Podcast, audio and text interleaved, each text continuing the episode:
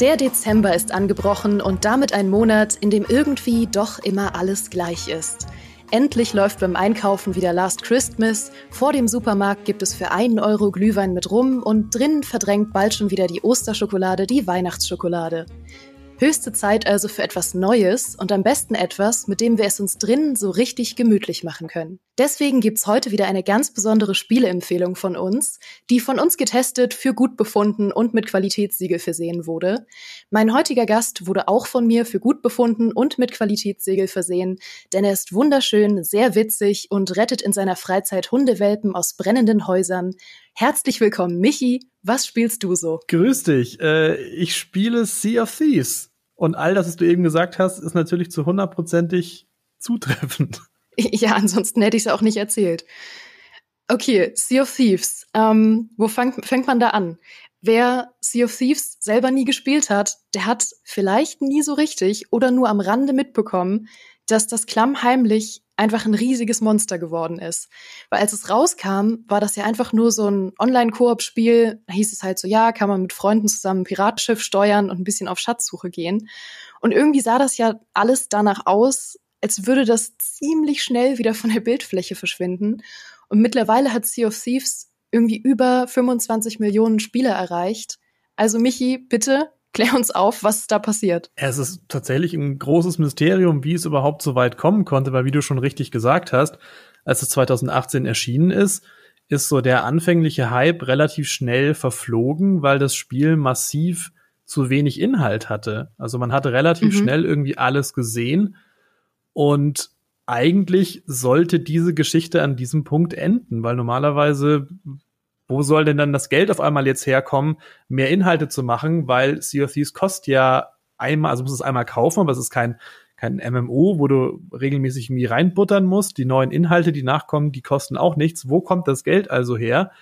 Aber irgendwoher mhm. kam es her, weil Microsoft sich damals wohl gedacht hat, sie nehmen jetzt dieses Spiel als eines ihrer Aushängeschilder für unter anderem den Game Pass. Und deswegen buttert Microsoft seit Jahren in dieses Spiel rein, das, wie du schon richtig gesagt hast, zu einem Monster geworden ist in der Zwischenzeit mhm. und so viel Inhalte und Zeug hat, dass ich es spiele wie ein Verrückter. Ja, du hast mir vorab schon verraten, wie viel du es allein dieses Jahr gespielt hast. Hau mal raus. Ich habe allein dieses Jahr über 400 Stunden Sea of Thieves gespielt. Das ist ein bisschen gestört. Es ist so absurd. Ich, ich meine, ich weiß ja, du spielst es ja auch regelmäßig auf Twitch, weil da hast du ja unter anderem zusammen mit Fritz euren GameTube-Kanal. Mhm.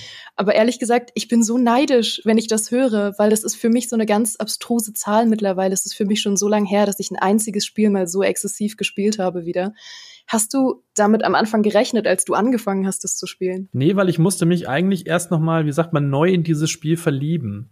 Also mhm. muss man vielleicht ein bisschen erklären. Der Sea of Thieves ist ein Spiel, in dem mehrere unterschiedliche, ja, wie soll ich das sagen, Erlebnisse so drin stecken. Und ich habe es ursprünglich eigentlich gespielt, weil ich eher so der Story-Spieler bin. Also ich spiele total mhm. gerne Singleplayer-Spiele, Rollenspiele, die halt ewig lang sind und eine Geschichte erzählen, am besten auch noch irgendwie toll inszeniert sind. Also mein Lohn ist quasi die Geschichte. Und genau das hatte Sea of Thieves am Anfang ja gar nicht. War auch einer der Gründe, warum wir es dann irgendwann mal abgebrochen haben.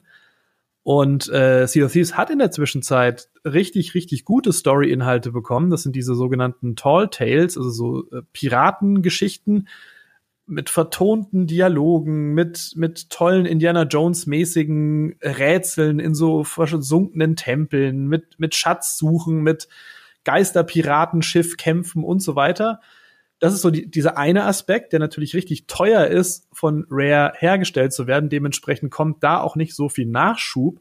Und der andere Aspekt, und das ist das, wie ich auf diese 400 Stunden tatsächlich gekommen bin, ist dieser Abenteuer-Sandbox-Modus. Also einfach quasi das, man steigt alleine oder mit bis zu drei Mitspielern in ein Schiff und segelt so los und mal gucken, was passiert.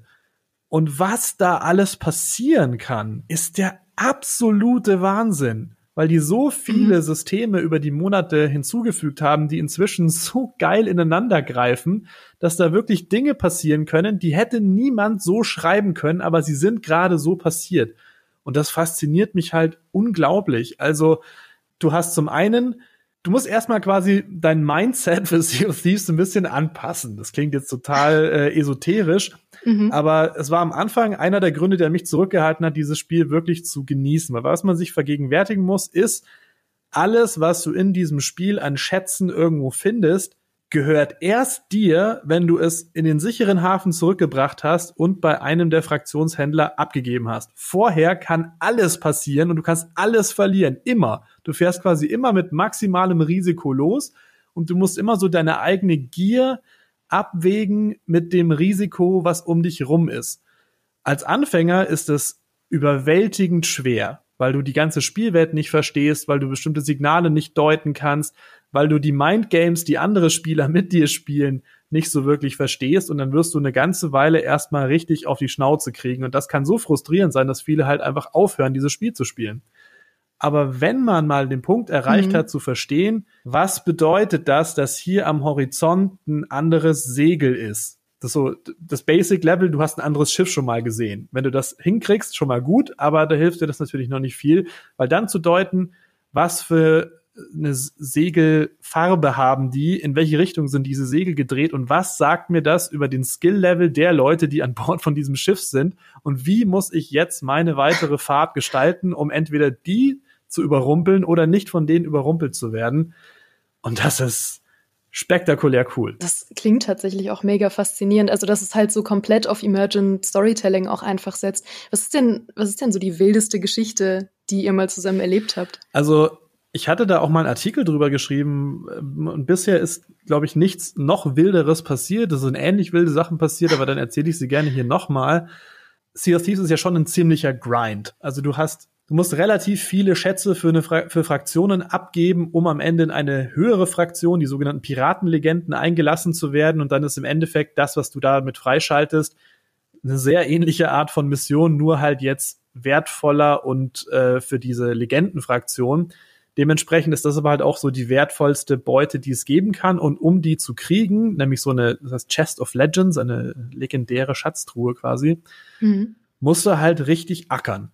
Also musst du eine lange, lange Quest-Folge und innerhalb von einer Sitzung, also das ist nicht, dass du das jetzt aufteilen kannst und du machst da irgendwie mal zwei Stunden an dem einen Abend und dann noch mal eine Stunde an dem anderen, sondern du musst das in einer Sitzung äh, diese ganzen Schritte schaffen. Dann kriegst du am Ende den Fundort für diese Kiste für die legendäre Fraktion. Und dann ist natürlich, also da musst du aufpassen wie ein Schießhund, weil es gibt halt Spieler, die nichts anderes machen, als die Server abzuklappern und zu gucken, gibt es hier Anzeichen, dass hier fleißige Piratenlegenden sind, die für uns die ganze Drecksarbeit machen, den wir jetzt auflauern können und dann quasi kurz vor Schluss, also auf den letzten zehn Metern zum Verkäufer NPC, diesen Schatz noch stehlen. Und das ist mir und meiner Crew damals tatsächlich passiert. Also wir haben quasi die ganzen, den ganzen Abend diese Vorarbeit geleistet und dann beim Versuch, diesen Schatz zu verkaufen, laufe ich mit diesem Schatz in den Händen in die Taverne rein und da steht ein Fass in der Ecke. Und ich denke mir noch so, hä? Ist das neu? Das war doch noch nicht immer da. Es gibt in dem Spiel einen Emote, mit dem man sich als ein Fass verstecken kann. Also, also man kennt es. Ja. Und da hat sich ein Spieler halt, der hat geguckt, waren, die waren zu zweit, die haben geguckt, wo fahren wir hin, wo heben wir quasi diesen letzten Schatz, wo ist der nächste Verkaufspunkt. Er fährt quasi an uns vorbei schneller zu diesem Punkt hin, wartet in der Taverne, bis ich da bin, knallt mich halt point blank ab. Dann ist natürlich keine Chance, da irgendwie zu reagieren, wenn du auch die Schatztruhe in der Hand hast. Und dann verkauft ihr das. Und ich sehe quasi noch, wie so meine Seele langsam aus meinem Körper hinausfährt, wieder Nein. zu dem NPC hingeht und ich höre noch dieses Kling-Geräusch, wie das verkauft.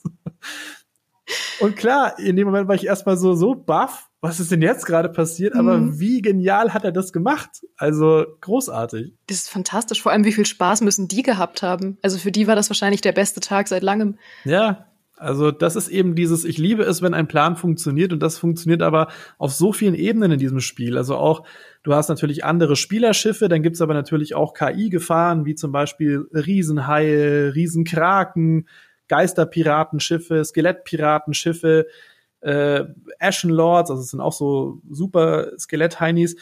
Und all diese Dinge können so ineinander greifen. Also du kannst quasi in den Sturm geraten, dann wirst du in dem Sturm von diesem Riesenhai angegriffen.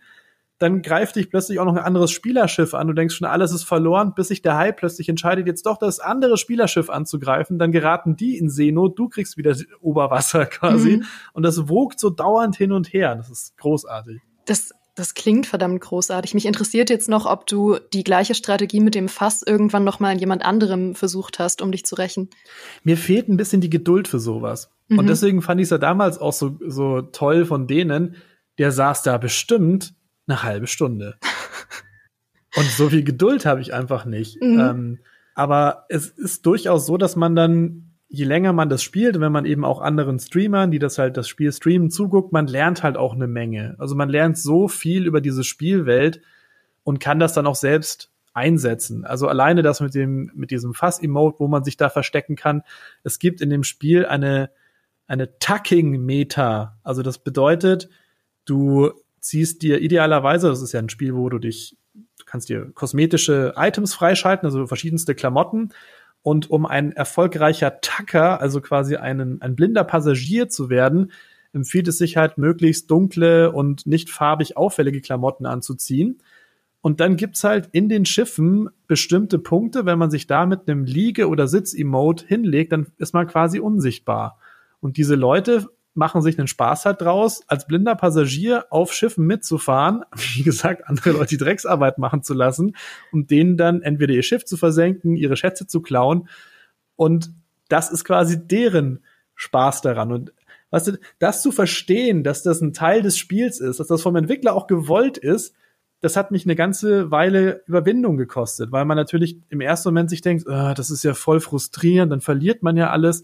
Aber im Endeffekt ist es, ist das Spiel das, das Risiko zu kennen, das Risiko auch dann zu challengen, zu versuchen, noch größere Schätze irgendwie ein Land zu ziehen, obwohl du weißt, dass die Gefahr damit steigt, dass sie dir jetzt jemand wegnimmt. Und wenn du das dann geschafft hast, das Gefühl, das gibt mir seit seit ewigen Zeiten kein anderes Spiel mehr. Ja, krass. Jetzt weiß ich auch langsam, wie man so auf 400 Stunden kommen kann, potenziell. Ja, und dann ist natürlich die Sache, dass die das Spiel immer weiter pflegen. Also es kommen jetzt ähm, ja. dieses neue Season-Modell, was jetzt eingeführt wurde, eigentlich erst äh, mit diesem Jahr.